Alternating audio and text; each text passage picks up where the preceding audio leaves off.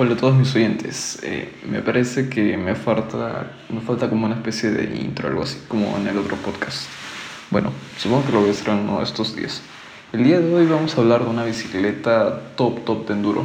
Lo curioso es que es parte de la categoría hardtail, que son bicicletas no muy usadas para enduro. Sin embargo, está muy bien preparada para este tipo de terrenos. Estamos hablando de la Pole Taiba Sinceramente me parece una bicicleta muy cara. Sin embargo, también me parece que los reviews dicen que vale según lo que ofrece. Según la página web de Paul, la Taibat cuesta desde 725.81 euros, que no es el precio de la bicicleta completa, solo es el marco, ya por sí me parece muy caro. Y completa estaría costando, prepárense para esto, 3.790.32 euros. Muy, muy, muy, muy, muy cara. En fin, el marco indiscutiblemente tiene una geometría excelente. Les parecería raro que siempre hablo de la geometría, pero en verdad es algo muy importante al comprar una bicicleta.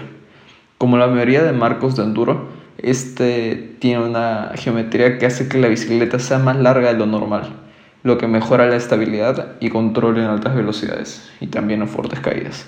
Es de material acero chromoly. Simplemente es un marco confiable que mantiene su valor y cambios en su estilo a través del tiempo. Pues le he hecho todo lo posible para que la parte trasera de Taival sea lo más vertical y tolerante posible. Los asientos largos y delgados están soldados en el extremo del tubo superior, en lugar del tubo del asiento, que hace que el asiento permanezca más largo y también brinde más área de soldadura para una unión más fuerte con el tubo delgado, para que toda la bicicleta sea muy, muy, muy resistente. Los tamaños son los más estándar, small, pequeño, medium, medio, large, largo, extra large, extra largo. Lo impresionante de esta bicicleta que hace que se diferencien con otras hardtails normales que se usan más para cross country es el tamaño de su suspensión delantera. Lleva una suspensión delantera que inicia desde los 130 milímetros hasta los 150, que es marca RockShox modelo Lyric, una increíble horquilla delantera premium, confiable, con mucho recorrido. Yo hasta incluso pienso que eso es suficiente para una hardtail. Después de ese límite de 150 milímetros, siento que la bicicleta no se disfruta suficiente. Los componentes son de alta gama. SRAM, básicamente todos los SRAM.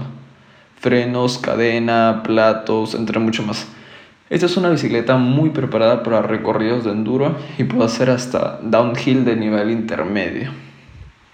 Llegó a ser la bicicleta de mejor valor para Enduro Mountain Bike Magazine, una revista muy reconocida para la gente que maneja bicicletas de montaña. Según esta revista, abriendo comillas para citar lo que dice, no hay forma de evitar que la Taival sea una bicicleta grande, pero la geometría del poste ya no es la extraña loca que habría sido hace solo unos años. Conserva el título de más largo con una distancia entre ejes de 1295 milímetros, pero no es el más flojo ni el más bajo en la prueba. La Pole Table es el hardtail hardcore para los ciclistas que quieren viajar en la línea roja todo el momento.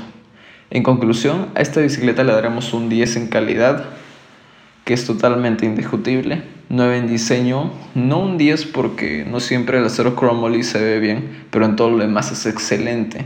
Maniobrabilidad 10, también indiscutible, velocidad 10 y tristemente en el precio un 5, ya que es muy cara para la mayoría de gente y con ese precio no justifica su mercado muy reducido. Esto fue Bike Stats del 23 de mayo del 2020 y nos vemos la próxima semana. Saludos.